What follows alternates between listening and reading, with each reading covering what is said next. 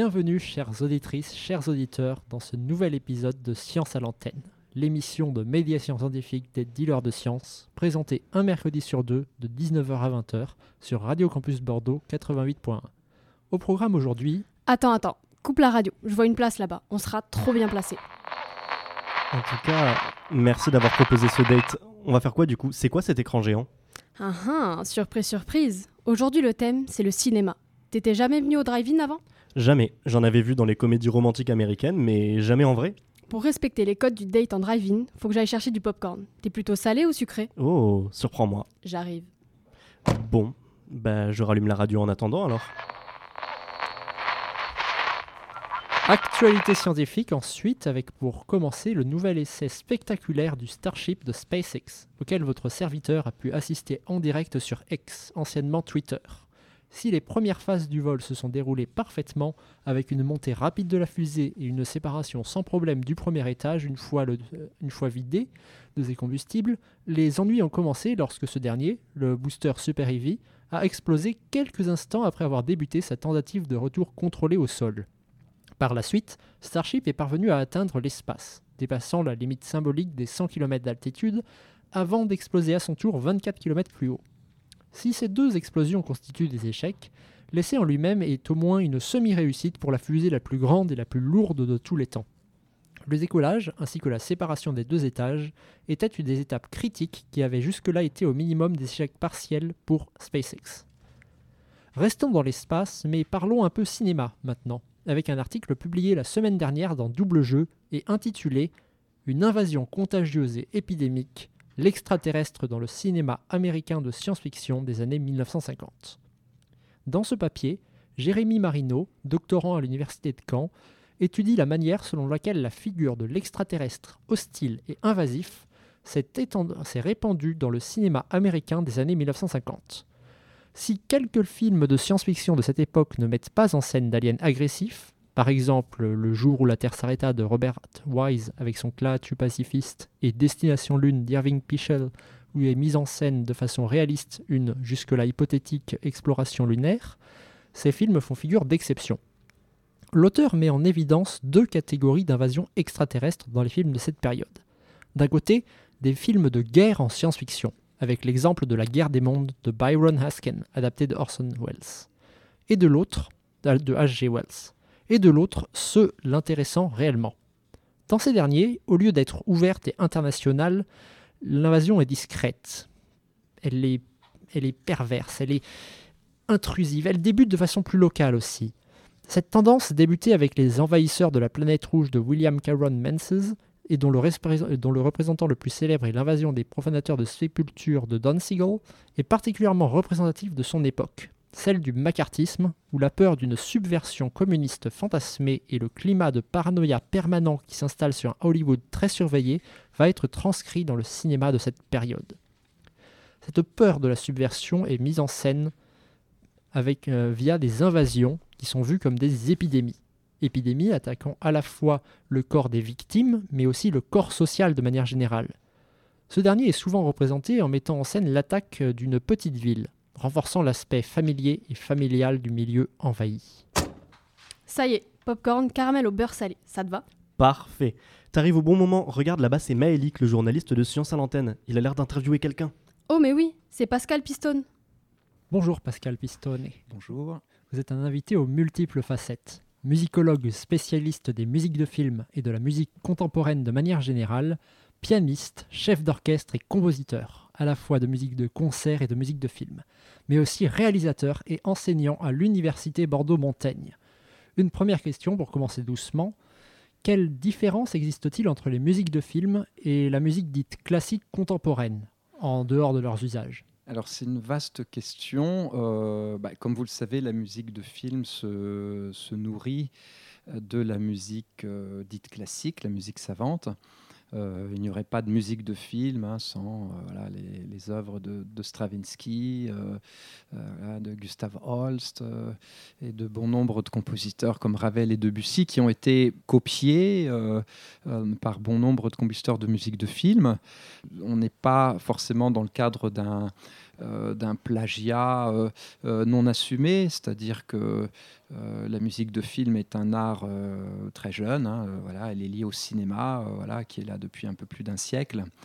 Et forcément, euh, c'est une esthétique, un genre musical qui a dû euh, euh, se, construire rapidement à partir évidemment de ces nombreuses influences liées à la, musique savante. Surtout que au départ, la musique de film est née évidemment de l'accompagnement des films muets avant l'arrivée du cinéma parlant, interprétés par des musiciens pour la plupart issus évidemment de la musique savante. Euh, des pianistes classiques qui jouaient le répertoire de la musique classique, euh, parfois en improvisant autour des grands tubes de la musique classique, la sonate au clair de lune de Beethoven, euh, par exemple. Finalement, est-ce qu'il y a aussi une différence de légitimité dans le champ social, dans le statut du compositeur ou de la compositrice? J'avoue que moi j'ai un, regard qui peut être un peu clivant concernant le statut du compositeur.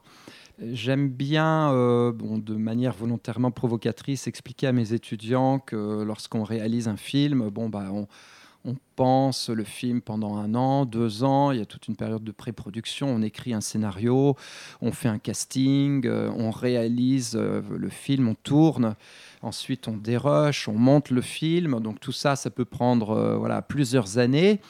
Et puis, je caricature à peine. Hein. Et puis, euh, soudain, on va demander à un compositeur, une fois que le film a été monté, euh, de, je ne vais pas dire bâcler, en tout cas de composer dans l'urgence, en deux, trois semaines, une musique. Alors, de ce point de vue, j'ai parfois envie de dire que le compositeur, euh, même si on sait combien il est important, évidemment, dans, la réalisation du film, parfois se trouve être un peu la dernière roue du carrosse. Euh, on peut prendre l'exemple, je sais pas, d'Autant n'emporte le vent, bon, euh, chef-d'œuvre de l'âge d'or hollywoodien. Puis on va demander à Max Steiner, après des années de préparation, de tournage, de montage, euh, voilà, de, se dépêcher en 5-6 semaines d'écrire la musique. Et puis s'il n'y arrive pas, on va demander, bah, on va lui mettre la pression, on va dire bon, bah, c'est pas grave, on va trouver d'autres compositeurs qui vont t'aider. Alors Max Steiner s'est dit non, non, je vais quand même y arriver tout seul. Enfin bon, voilà. Et tout ça se fait dans l'urgence alors que bon, un film euh, bon, se, prépare longtemps à l'avance.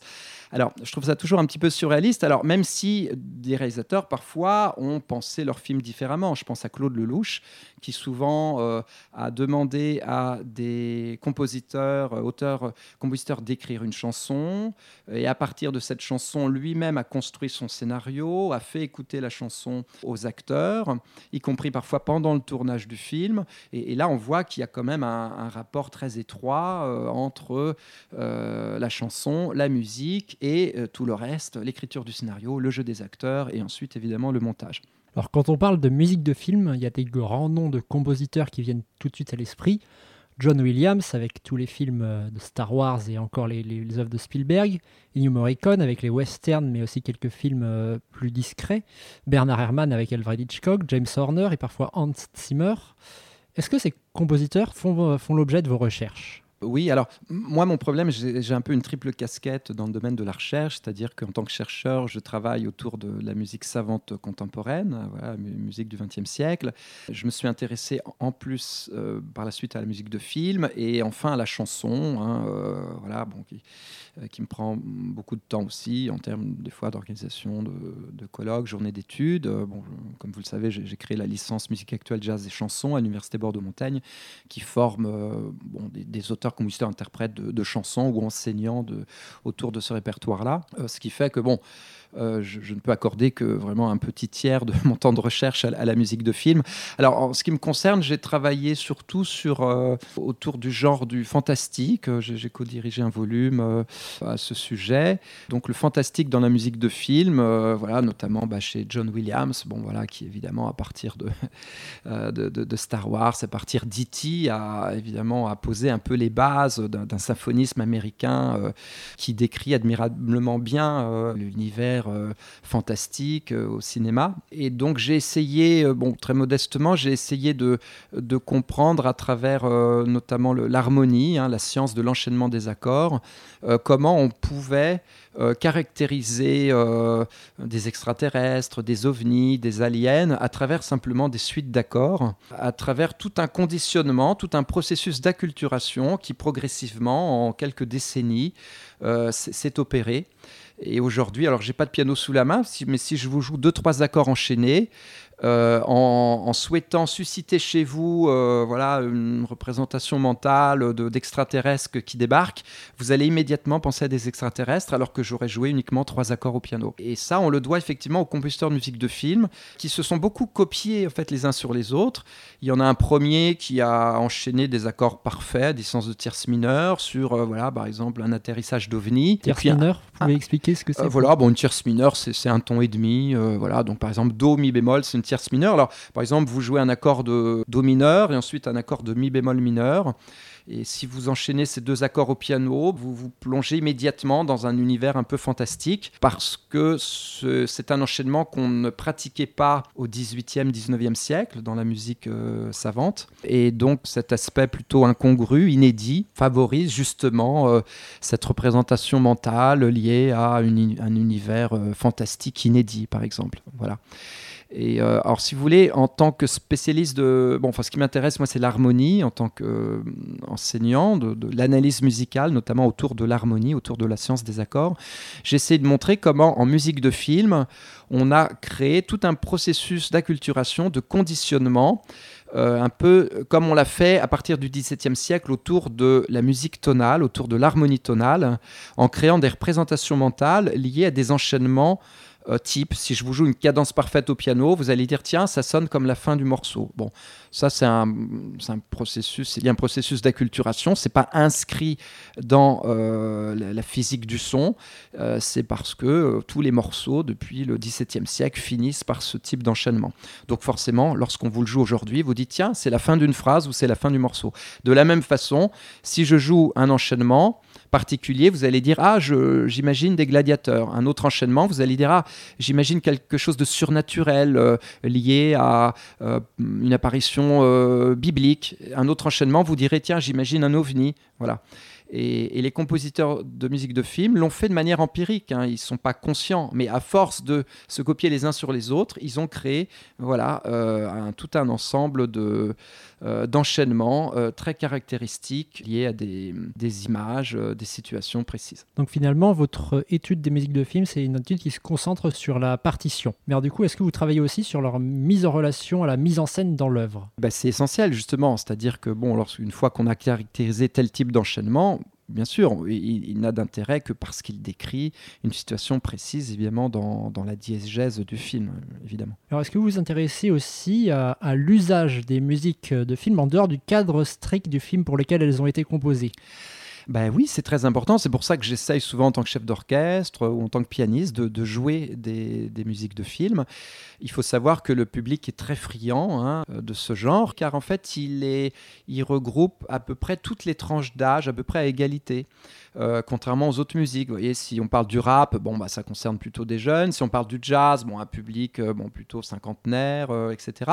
Alors que la musique de film concerne à peu près à égalité toutes les tranches d'âge. Donc c'est vraiment un genre bah, intéressant de par cette mixité. C'est le genre officiellement le plus prisé aujourd'hui par le, grand public. On le voit en termes bon, bah, de vente de disques, voilà, et puis de, de concerts organisés. Alors je vais m'adresser maintenant aux compositeurs de musique de film comment, lorsque vous n'êtes pas vous-même le réalisateur, travaillez-vous avec le réalisateur ou la réalisatrice de l'œuvre? Est-ce que, et est-ce que votre cas est représentatif du cinéma?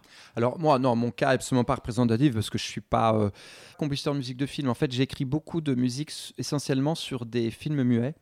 Je me produis surtout à travers le, ciné-concert, euh, au piano. Euh, je fais ça bah, avec ma fille maintenant en piano quatre mains, piano accordéon. On accompagne les films de Chaplin une fois par mois à l'impromptu. Euh, voilà, 8 cours de la Marne, site internet l'impromptu.fr, euh, sans l'apostrophe. N'hésitez pas à venir.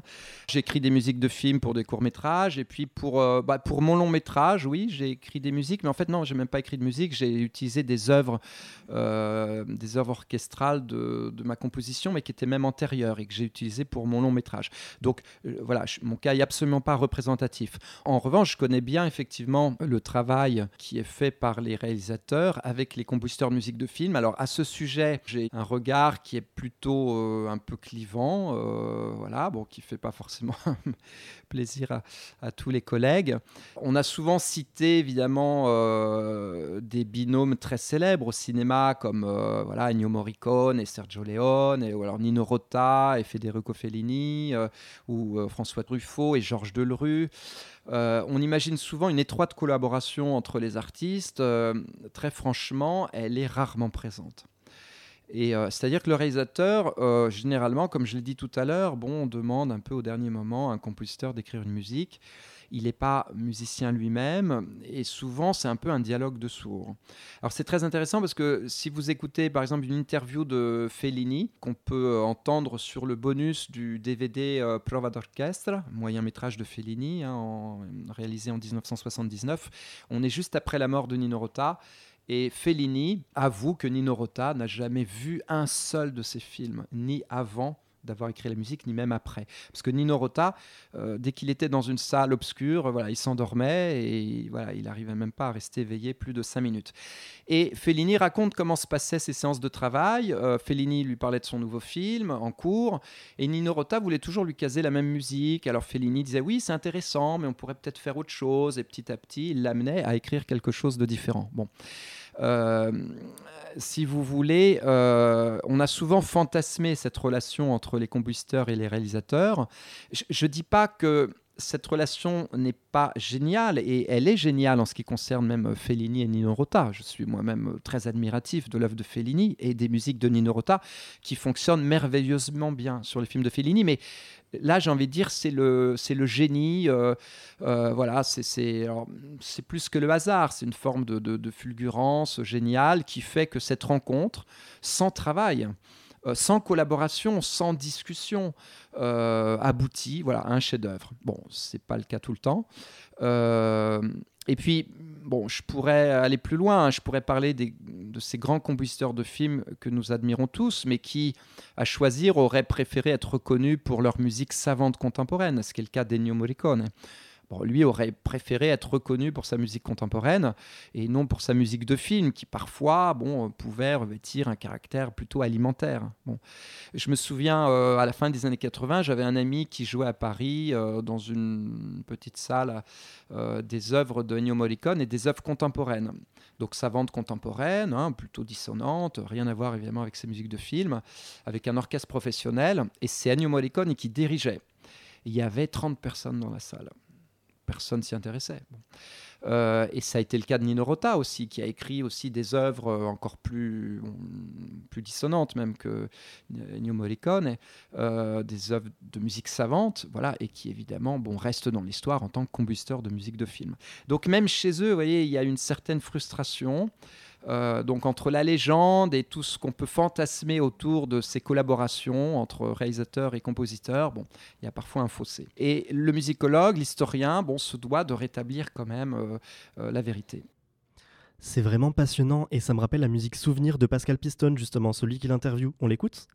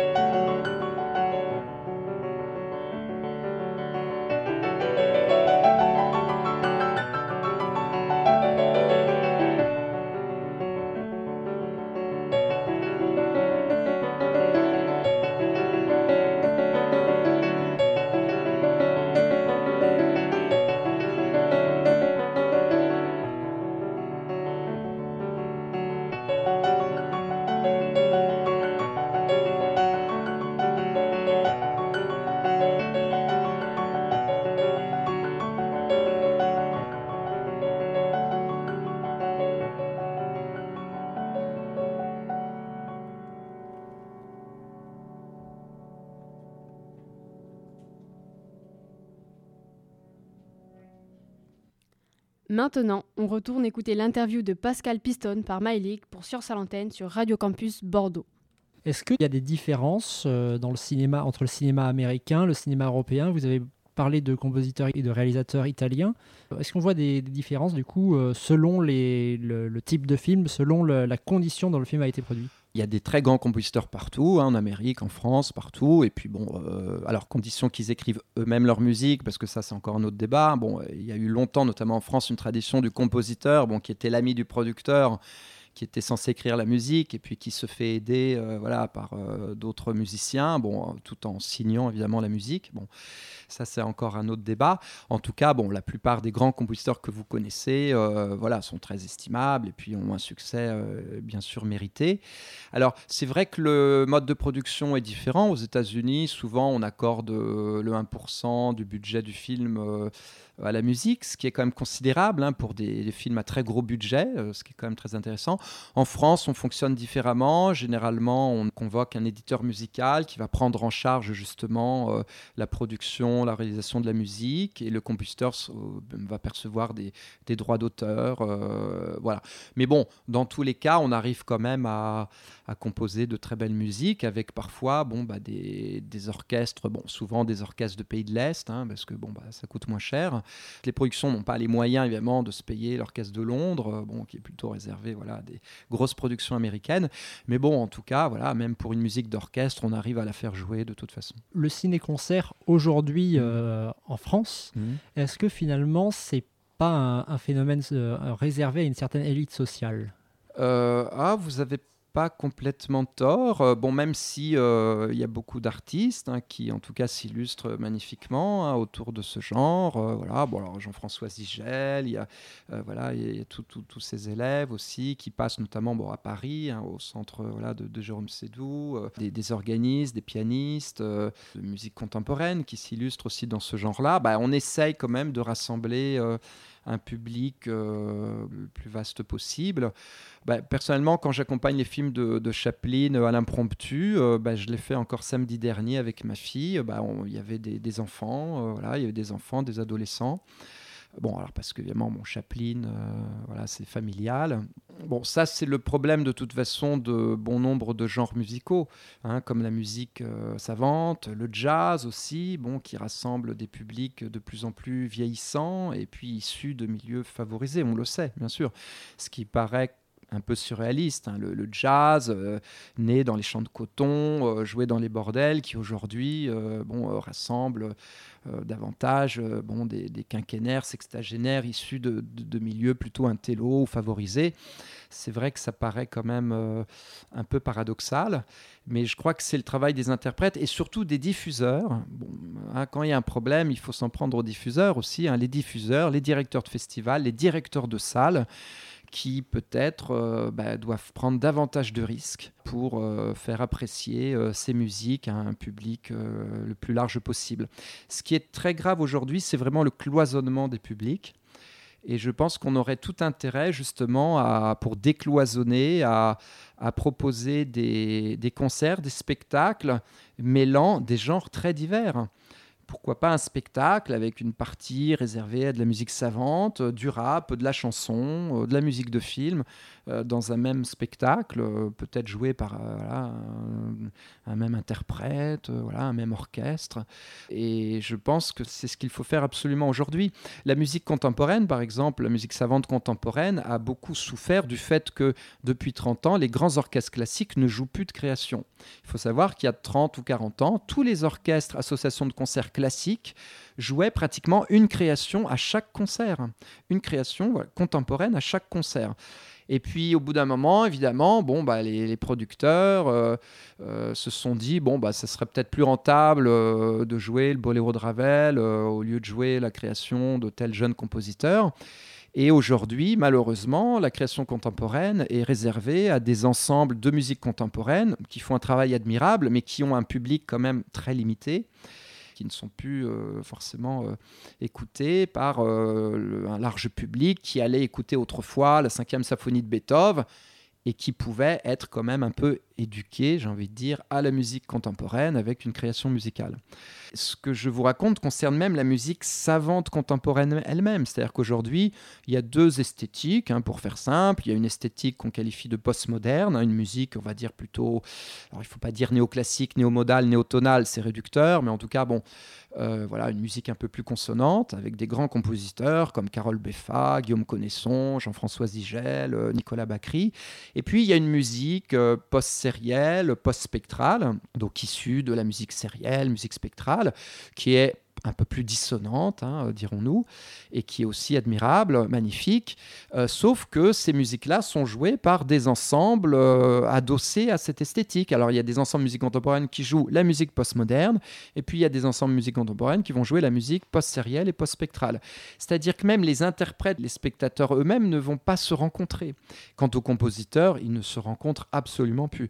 je citerai pas de nom, mais j'ai plein d'amis, de, collègues, grands compositeurs postmodernes qui m'avouent n'avoir jamais lu une partition post-sérielle depuis leurs années d'études au conservatoire et vice-versa. Donc vous voyez un cloisonnement des publics, y compris même au sein de la musique savante contemporaine. Alors imaginez tout le travail qui reste à faire entre euh, la musique de film, la chanson, le rap, euh, le jazz et les autres musiques. Et ça, c'est le travail vraiment des diffuseurs. Alors justement, euh, vous, en tant que chef d'orchestre, euh, vous avez euh, l'année dernière proposé un programme contenant beaucoup de musique de film avec l'Orchestre universitaire de Bordeaux. Est-ce que c'est régulier, le fait de mettre du coup des œuvres de musique de film, non pas du coup d'œuvres accompagnant des films eux-mêmes, mais vraiment de musique de film par des compositeurs de musique de film, ou alors c'était vraiment le, l'exception euh, bah, je, je, pensais qu'il n'y avait rien d'original et autant, bon, beaucoup de musiciens, euh, on va dire, bon, de la nouvelle génération ont trouvé ça très sympathique. Et pour être franc, bon, on me l'a aussi reproché, euh, voilà, peut-être, voilà, des, des instrumentistes peut-être un peu plus âgés. Bon, quoique, bon, c'est pas une question non plus de, génération, mais en tout cas, euh, je crois qu'il voilà, il y a encore, il y a encore du chemin. C'est-à-dire pour certains instrumentistes, la musique de film, euh, bon, apparaît comme une sous-musique.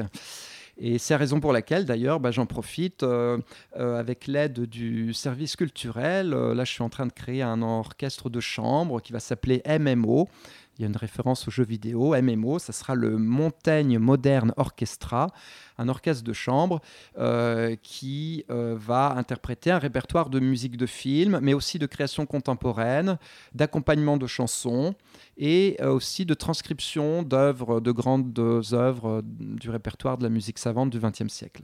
Quelle est votre euh, œuvre musicale préférée? Dans le domaine de la musique de film, j'imagine oh, Dans la musique de film et en général. Pour la musique de film, bon, écoutez, moi j'aime bien, euh, bon, parce que je suis franco-italien, et puis j'aime bien citer bah, ce que j'ai dit tout à l'heure, prova d'orchestre, répétition d'orchestre, moyen métrage de Federico Fellini, musique de Nino Rota, un film de 1979 parce que c'est à la fois du théâtre musical contemporain, c'est de la musique de film, c'est une sorte de documentaire fiction sur les rapports entre euh, un chef d'orchestre et l'orchestre, euh, avec évidemment des résonances sur euh, bon, la, société d'une manière générale, un film un peu surréaliste aussi, bon, et puis c'est Fellini, et puis je suis évidemment un inconditionnel des, voilà, de, cette esthétique de Fellini. Euh, voilà. Et puis si je devais citer, euh, oh là là, une œuvre, euh, je pense aux auditeurs peut-être qui qui connaissent pas encore très bien la, musique contemporaine. Écoutez, je vais citer carrément un tube. C'est un tube parce que c'est l'œuvre, enfin c'était le cas il y a encore une dizaine d'années, je sais plus si c'est le cas, mais c'était l'œuvre de musique savante contemporaine de la seconde moitié du XXe siècle. Euh, la plus euh, vendue au monde, écoutée et diffusée, même si j'avoue, mes étudiants en musicologie ne connaissent pas du tout, c'est la fameuse troisième symphonie euh, de Goreski, compositeur polonais, une œuvre pour orchestre avec voix, une œuvre en trois mouvements. Je vous conseille de l'écouter, écoutez-la le soir dans votre lit avec un casque, plusieurs fois de suite. C'est une œuvre euh, écuménique et postmoderne, euh, modale, euh, mais très très belle. Et pour aborder la musique dite contemporaine de la seconde moitié du XXe, je pense que pour nos éditeurs, c'est vraiment idéal. Eh bien, je vais peut-être vous poser une dernière question mhm. pour taquiner. Parmi vos œuvres, les musiques que vous avez composées, qu'est-ce que vous avez préféré bah, vous savez, un, un, créateur dira toujours la dernière, bon, parce que ou celle qui est en cours. Euh, par définition. Euh, et heureusement, parce que si ce n'était pas le cas, on s'arrêterait de composer. Voilà. Merci beaucoup d'avoir pris le temps de répondre à mes questions, Monsieur Piston. Merci. C'était vraiment très intéressant cette interview. Ça me donne envie de réécouter toutes les musiques de mes films préférés. Tiens, d'ailleurs, j'en ai une à te faire écouter. C'est Everybody Wants to Rule the World par Lord. Elle est dans le film Hunger Games. Elle est sublime. Ouh, tu sais comment me charmer, toi.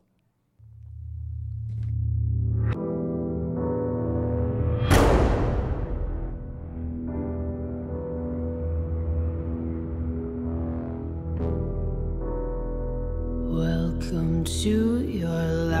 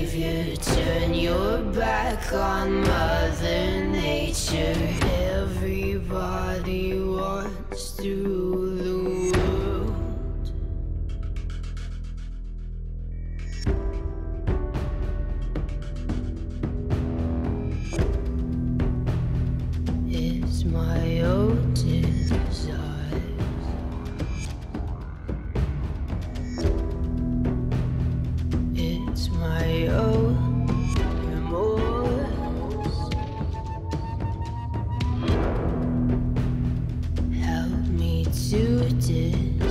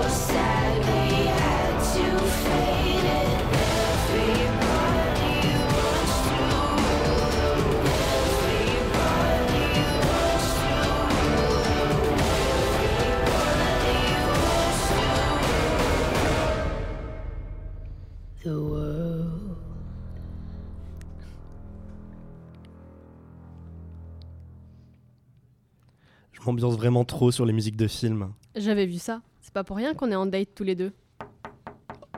Mais c'est Lucie. Comment tu vas? Tu viens souvent ici? Hey, ouais, j'adore venir ici. J'étais là la semaine dernière pour voir Don't Look Up. Vous l'avez vu? Non Ça parle de quoi? De notre domaine, la communication scientifique. Vraiment? Pour moi, c'était juste un film avec Jennifer Lawrence et Leonardo DiCaprio sur une histoire de comète géante qui s'écrase sur la Terre. C'est bien ça, mais ça parle bien de communication scientifique. Comme tu l'as dit, c'est l'histoire d'une doctorante, Kate, et de son prof, Randall, qui vont se rendre compte qu'une comète géante va détruire la Terre dans six mois. Pour sauver l'humanité, ils vont devoir prévenir tout le monde pour que chacun agisse pour sauver la Terre. Bah, ça a l'air simple, non? Tu fais passer l'info à la télé, les scientifiques s'occupent de faire dévier la comète, et puis tout est bien qui finit bien. Eh bien, détrompe-toi, la communication scientifique, c'est le début des problèmes. La première chose qu'ils vont tenter de faire, c'est prévenir la présidente des États-Unis. Car oui, c'est un film américain, donc le monde égale les États-Unis. Mais celle-ci va se révéler plus intéressée par son mandat que par sauver l'humanité. Elle refuse d'annoncer la nouvelle par- parce qu'elle a peur de ne pas être réélue. Ensuite, ils vont essayer d'aller à la télé pour faire un appel national, mais ça va pas se passer comme prévu. Kate va péter les plombs et devenir un mème, alors que Randall, joué par Leonardo DiCaprio, je vous le rappelle, retiendra l'attention du public seulement grâce à son physique. Résultat, personne ne croit à leur histoire de comète. Il y a quand même... Il y a quand même bien quelques personnes qui vont réagir, non? Oui, heureusement. Les plus hautes autorités vont réunir les scientifiques pour calculer la trajectoire d'une navette qui pourrait dévier la comète si on la lance à temps. Tous les calculs sont faits, ils ont été approuvés par plusieurs scientifiques, la navette est prête à être lancée, mais Mais quoi? un entrepreneur au faux air d'Elon Musk annon- annonce à la présidente que la comète est recouverte de métaux précieux d'une valeur inestimable et qu'il y a un moyen de récupérer ces métaux tout en détruisant la comète. Mais alors Qu'est-ce qui se passe après? Ah, je ne vous dis pas la fin, il faudra regarder le film. De toute façon, si ça arrivait vraiment, tout le monde réagirait pour sauver la Terre. Eh bien, pas si sûr. Le réalisateur Adam McKay a dit que son film était sur le dérèglement climatique. Tu remplaces une comète géante qui va détruire par la Terre par le dérèglement climatique qui va détruire la Terre, et tout de suite ça devient bien plus crédible. Kate et Randall ont même existé, il s'agit de Jean Jouzel. Qui, Qui ça, ça Jean Jouzel, un paléoclimatologue français qui a été le premier à établir formellement le lien entre concentration de CO2 dans l'atmosphère et le réchauffement climatique dans les années 80. Lui aussi, dès qu'il a appris que le réchauffement climatique était dangereux, il a essayé de prévenir tout le monde. Mais comme dans le film, ça n'a pas été facile. Surtout qu'il n'était pas très à l'aise à la télé. Il le dira lui-même, il a vécu beaucoup d'événements similaires à ceux des héros du film. Ni la population, ni les grandes autorités n'y ont cru? Les scientifiques qui étudiaient le climat arrivaient à la même conclusion que Jean Jouzel. Le problème, c'était de convaincre les décideurs qui ne savaient pas vraiment quoi penser. Pareil pour la population. Jean Jouzel a dû faire face à un grand nombre de climato-sceptiques, portés par le géologue et ministre grande gueule Claude Allègre, qui traitait les climatologues d'escrocs. Et dans la réalité, le gouvernement a vraiment favorisé des entreprises au détriment de travaux vérifiés par des scientifiques? Malheureusement, oui. Jean Jouzel cite les géo-ingénieries, des techniques qui devraient changer le climat pour combattre le réchauffement climatique. Le problème, c'est que tout comme, dans le, tout comme dans le film, ces techniques ne sont pas du tout au point. Ce ne sont que des promesses, rien de concret, alors qu'il nous faut des solutions maintenant. Mais tu vas quand même pas me dire que les présidents ne feraient pas une réforme sous prétexte qu'ils ne veulent pas perdre des voix. Et si, et si. On peut par exemple citer Emmanuel Macron qui n'a pas fait passer la loi pour faire baisser la limite de vitesse à 110 km sur l'autoroute pour réduire les émissions de gaz car les gens ne l'auraient pas accepté. Ou encore Nicolas Sarkozy qui a dit L'environnement ça commence à bien faire, hein, lorsque les mesures envisagées commençaient à lui faire perdre des voix. La plupart des politiques placent leur intérêt devant l'écologie, peu importe le danger. Alors, comment faire pour que les scientifiques soient considérés lorsqu'ils annoncent une catastrophe, histoire d'éviter de se faire écraser par une comète géante, quoi? Jean Jouzel dit qu'il faut à la fois des militants percutants à la Greta Thunberg pour marquer les gens, mais aussi des scientifiques sérieux et pédagogues qui nous expliquent la situation. Les scientifiques ne doivent pas être qu'un activiste et inversement. Il dit aussi que la science nécessite plus de temps à l'antenne, elle n'est pas assez traitée. Il faut que les médias donnent la possibilité à la science d'être entendue. Et ce qu'il faudrait aussi, c'est que les scientifiques invités par les médias portent des recherches approuvées par la communauté, une communauté scientifique, comme Jean Jouzel, et pas des scientifiques à l'ego surdimensionné qui parlent de ses opinions comme si c'était la réalité scientifique, comme Claude, comme Claude Allègre. Eh bien dis donc, on va en avoir du boulot dans la communication scientifique. En tout cas, tu m'as trop donné envie de voir le film Don't Look Up. Il est sur Netflix. Bon, je vous laisse, je vais rejoindre ma voiture. À plus Yes, on se voit bientôt à la fac. Profite bien du film. À plus N'empêche, dans Don't Look Up, c'est hyper réaliste les effets, tu sais, quand la météorite. Elle a- eh, hop hop hop, ne me spoil pas, j'ai pas encore vu le film. Pardon, mais euh, en parlant d'effets spéciaux, c'est pas Solène et Charlotte qui font leur mémoire dessus? C'est vrai ça, tiens. Bah regarde, elles sont là-bas. Eh oh, Solène, Charlotte, vous allez bien? Hey, salut Salut les amoureux Salut les gars, ça fait grave plaisir de vous voir ici. On parlait justement de votre sujet de mémoire. Ah oui, en effet, on est à fond dessus en ce moment, on n'arrête pas. Ah ça oui, et nos recherches nous en font découvrir de belles. C'est fou à quel point le domaine des effets spéciaux a pu être riche à une époque. Non mais on est d'accord pour se dire que les effets spéciaux, c'était mieux avant. Ah mais clairement, aujourd'hui tout est numérisé, il n'y a plus aucune magie, c'est désolant. C'est dommage, il y a tellement d'effets spéciaux incroyables dans le cinéma. Vraiment, euh, Georges Méliès doit se retourner dans sa tombe. Georges qui? Mais enfin, c'est sans doute l'inventeur des effets spéciaux. Vas-y, tu m'intéresses, dis-moi en plus. Eh bien, Georges Méliès est à l'origine de l'avènement des trucages, comme on les appelait à l'époque, au début du XXe siècle. Il va développer ainsi les premiers effets spéciaux du cinéma, notamment en montage. Il va par exemple exploiter l'arrêt de caméra, qui lui permet de stopper la pellicule pendant un temps, puis de reprendre le tournage pour permettre à ses personnages de disparaître, entre guillemets. Et pour ça, il n'hésite pas également à découper et recoller des pellicules entre elles pour avoir l'effet escompté. C'est ainsi que naît le montage. Et je ne te parle même pas de son court métrage Le voyage sur la Lune, avec de la pyrotechnie à l'écran. Oh, et avant l'invention du cinéma couleur, il engageait des femmes qui peignaient au pinceau, une à une, chaque pellicule du film. Waouh, mais c'est un vrai magicien ce mec. Tu penses pas si bien dire, c'est un ancien magicien. Et en plus, il est français, donc c'est un petit peu notre fierté nationale. Tiens, en parlant de magicien, vous connaissez la méthode du mate painting? Ah, ça je connais pas non plus, ça me dit rien. Eh bien, pour donner l'illusion que les personnages se trouvaient dans un décor immense et magnifique sans se ruiner, les studios peignaient à l'époque des paysages sur une plaque en verre. Ils collaient ensuite cette plaque devant la caméra et par des effets d'optique, cela donnait l'impression que les acteurs se trouvaient dans l'écran. Ça a été un véritable cadeau pour les films de science-fiction. Ils pouvaient créer des univers imaginaires, mais réalistes, sans passer obligatoirement par la création de maquettes complexes. Star Wars regorge de made painting, par exemple, pour filmer l'intérieur de l'étoile de la mort notamment. Oh, en parlant de Star Wars, il y a un effet que j'aime beaucoup, c'est l'illusion que les véhicules volent juste au-dessus du sol sur la planète Tatooine. Tu sais, les fameux motojets. Eh bien, pour réaliser cet effet, George Lucas a tout simplement mis des miroirs sur les roues, le sable se reflétait dedans, et la moto semblait voler. Comme quoi, les effets spéciaux ne demandent pas toujours un énorme budget. Ah ça, on pourrait parler des effets spéciaux Star Wars pendant longtemps. C'est dire à quel point les films ont marqué leur époque en termes de trucage, euh, comme par exemple la mode des animatroniques dans les années 80. Contraction de animation et de électronique, ils permettent de donner vie à toutes sortes de créatures. E.T., The Thing, les dinosaures de Jurassic Park. Et le plus étonnant, c'est que techniquement, le premier à imaginer des animatroniques, qu'on appelait automates à l'époque, eh ben c'était Léonard de Vinci. Waouh, c'est impressionnant en effet. T'as vu ça? En fait, ça remonte à très loin les effets spéciaux. Mais du coup, aujourd'hui on utilise encore toutes ces techniques? Bien sûr, mais aujourd'hui la plupart sont numérisés et aujourd'hui on peut remplacer les animatronics par exemple par de la motion capture. Ah, c'est pas ce qu'ils ont utilisé pour Avatar? Oui, Avatar, mais aussi Gollum dans Le Seigneur des Anneaux ou César dans La planète des singes. Tous ces personnages sont joués par de vrais acteurs qui portent une combinaison avec des boules au niveau de leurs articulations ou encore des petits points dessinés au niveau de leur visage. Il y a des caméras qui vont ensuite envoyer des rayons au niveau des marqueurs et ensuite par ordinateur, ils vont capter ces marqueurs dans l'espace et créer un modèle 3D. Tout à fait Sans oublier les fonds verts qui permettent de donner vie aux décors autour de ces personnages. Décidément, on voit bien que les effets spéciaux évoluent à une vitesse folle.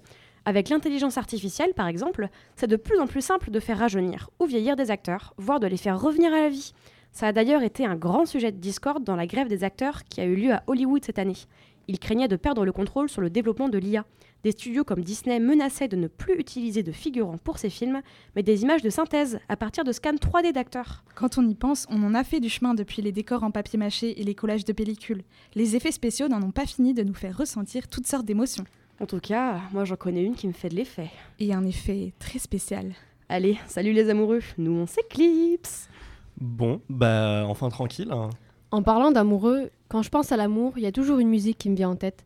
Ça te dit d'écouter La valse d'Amélie par Ian Tiersen C'est dans le film Le fabuleux destin d'Amélie Poulain.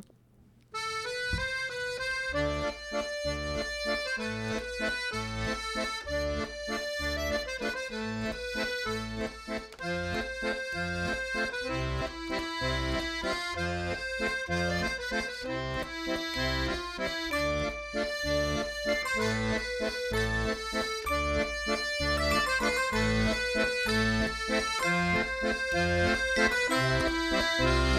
you.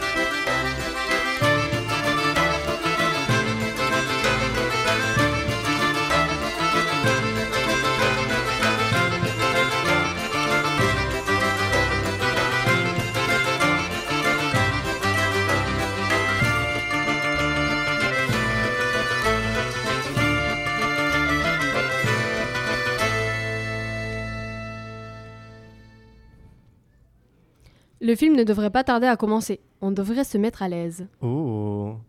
Mais en parlant de film, tu m'as toujours pas dit ce qu'on allait voir? Gâche pas ce moment romantique là. On allait s'embrasser. Et les tourtereaux, on vous a vu mais, mais ça va pas? On monte pas dans la voiture de gens comme ça Vous êtes trois en plus Waouh, mais elle est géniale cette caisse Ouais, j'ai ramené mes filleuls Hello Trop bien, vous avez des popcorn en plus. Passe-moi le paquet, Gabi. On vous dérange peut-être? Mais, mais, mais, Kali, Gabi, Laure, euh, vous m'aidez pas là Mais si, l'amour et le cinéma, ça a toujours été un combo gagnant. D'ailleurs, vous savez de quand date le premier baiser au cinéma? Alors, tu m'en parleras plus tard parce que là. Mais si, si, attends. Le premier baiser porté à l'écran date de 1896. Et devinez son nom? Le baiser. Un film américain de William S. de 47 secondes, dont 20 d'un baiser passionné et langoureux entre May Erwin et John Rice. C'est tout, mais c'est déjà beaucoup. Alors, super intéressant, mais bon, on était en date et tout. Et ça euh, ne s'arrête pas là. À l'époque, c'était outrant. Rendez-vous compte, ce simple baiser a été un véritable scandale à l'époque. Une censure et campagne nationale sont menées par la Women's Christian Temperance Union aux États-Unis. Le baiser sur la bouche était considéré comme dégradant, immoral et anti-hygiénique. Et pourtant, 40 ans après, nous avons la meilleure invention du cinéma. C'est quoi? Le French Kiss Ça, c'est dans Le Quai des Brumes de 1938 de Marcel Carnet, le film avec la phrase culte T'as de beaux yeux, tu sais. Oh, merci, je sais. Je vous fais un petit résumé. C'est l'histoire de Jean, un déserteur qui arrive au Havre. Il recherche un endroit pour s'abriter avant de quitter la France. Il trouve refuge dans une cabane au bout des quais. Dans Bistro, il fait la connaissance de Nelly, une jeune femme mélancolique terrorisée par son tuteur, un certain Zabel. Jean partira-t-il de France? Restera-t-il pour Nelly? Je vous laisse regarder le film, je vais pas quand même tout raconter. En tout cas, c'est LE baiser le plus célèbre du cinéma. Alors, justement, chose que j'aurais bien aimé faire ce soir, mais bon, ça me semble un petit peu foutu. Ouais, ouais, ouais. Attends, ça devient super intéressant. Mais c'est quand même ultra irréaliste comme bisou, non? C'est tellement irréaliste que les comédies romantiques super clichés influencent la vision qu'on a de l'amour. Cette idéologie romantique a construit des attentes illusoires sur les relations du couple. Et au cinéma, c'est toujours le même schéma. Ça commence d'abord par des personnages qui ne devraient pas être ensemble, pas compatibles ou un amour impossible. Ensuite, il y a des centaines d'obstacles à surmonter. Plus il y a d'obstacles, plus leur amour est grand et passionnel. Et du coup, bah, leur amour vient donner du sens à la vie des personnages, et ils sont incapables de vivre l'un sans l'autre. Et paf Il y en a un des deux qui claque. Comme ça, c'est bien dramatique. Fin. Mais donc, ça voudrait dire que l'amour est forcément intense, passionné et fait forcément souffrir? Hmm, ça fend du rêve, hein Et bah le pire, c'est que ça rapporte un max au box-office. D'ailleurs, du coup, les femmes acceptent plus facilement les comportements obsessionnels de la part d'un potentiel amoureux. C'est ce qu'on appelle le mythe de l'harcèlement. Mais oui, dans le film N'oublie jamais. Spoiler alerte Non, non, mais là on s'en fiche en fait. Autre spoiler alerte, vous avez pété notre date. Non mais laisse-moi finir, c'est intéressant. Dans le film N'oublie jamais, le boug menace carrément de se suicider pour que sa dulcinée accepte un rendez-vous romantique. D'ailleurs, après que le couple soit séparé, le mec construit carrément leur maison future et lui écrit des lettres tous les jours pendant un an. Ah mais complètement taré le mec Surtout qu'il n'était pas au courant qu'elle recevait pas les lettres, mais il insistait quand même. Et c'est considéré comme LE film romantique d'excellence. Ouais, bon, par excellence, n'oublions pas que le romantisme dans un film, c'est que pour montrer des relations parfaites d'hétérosexuels. C'est pas en remplaçant seulement Kate Winslet par Brad Pitt dans Titanic que t'as une bonne histoire d'amour entre lui et Leonardo DiCaprio. Bien dit. Par exemple, prenons la vie d'Adèle, qui en réalité ne parle pas vraiment d'une relation entre deux femmes, mais se concentre sur la découverte du premier amour. On est assez éloigné de la réalité avec la stigmatisation, l'homophobie ou la fétichisation d'un baiser entre deux femmes. Merci la société. Je me souviens d'ailleurs avoir lu quelque part que le premier baiser entre deux hommes au cinéma, c'était en 1927. Le but, c'était tout simplement de choquer pour que tout le monde en parle. Utiliser l'amour pour se faire de la pub, quelle arnaque C'est vrai qu'en y réfléchissant, il n'y a pas d'autres films romantiques queer qui me viennent en tête.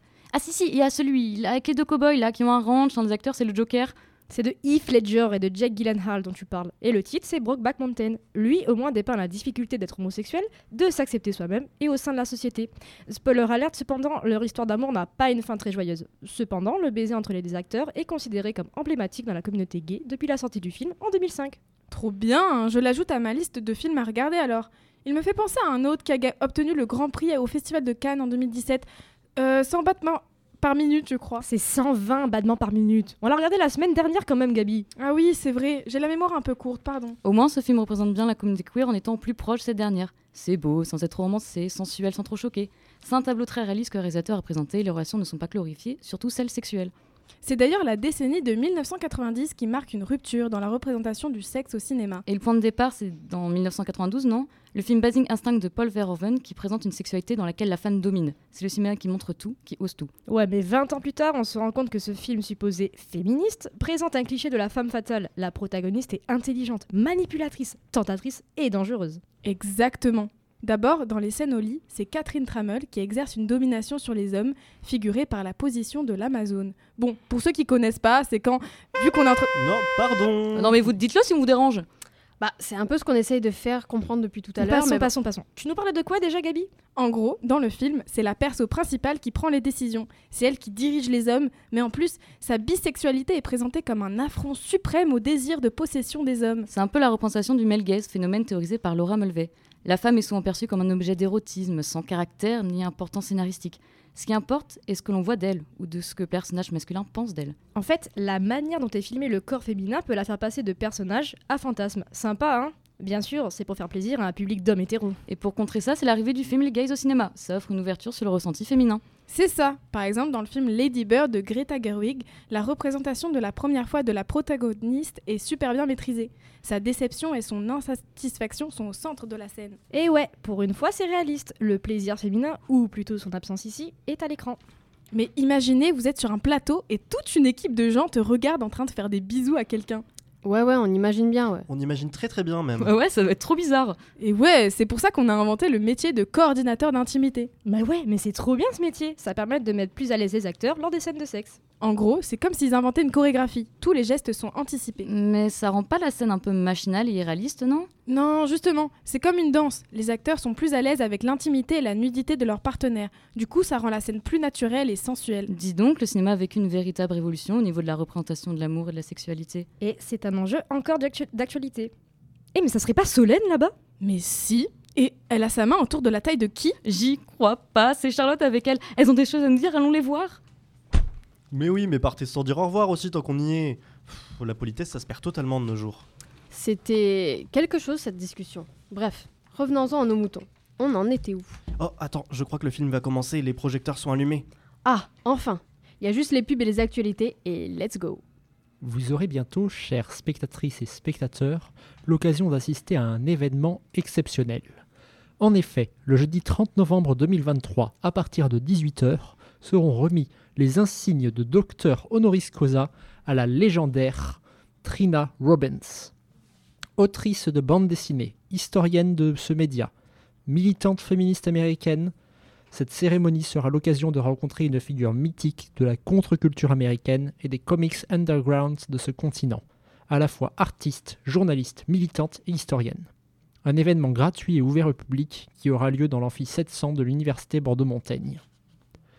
Université Bordeaux-Montaigne de nouveau, qui décidément nous régale en ce moment avec un nouvel apéro recherche, événement de médiation scientifique libre et gratuit, dans une ambiance conviviale, le mardi 5 décembre prochain. Le sujet de celui-ci sera l'intégrité scientifique, sujet ô combien primordial et une occasion d'interroger les pratiques des chercheuses et chercheurs, mais aussi les institutions scientifiques et le milieu académique de manière générale. L'événement débutera dans le hall de la bibliothèque universitaire Droit-Lettres à 17h30 et sera animé par la professeure en études germaniques Elisabeth Guillamont. Cap Science enfin, avec le prochain Happy Hour de la recherche, qui sera dédié aux perspectives d'avenir pour la jeunesse d'aujourd'hui. Un événement qui aura lieu le jeudi 7 décembre de 19h à 20h30, qui sera gratuit mais sur inscription. S'y confronteront notamment l'étudiante à Polytechnique et membre du collectif pour un, résé- pour un réveil écologique Eulalie Chabert et le sociologue politique au centre Émile Durkheim de Bordeaux, Vincent Tiberge, spécialiste de l'analyse des comportements électoraux et politiques. Une soirée qui s'annonce explosive. Oh là là, c'était génial. En tout cas, merci pour ce moment qu'on a passé tous les deux. Ça te dirait un autre date dans deux semaines?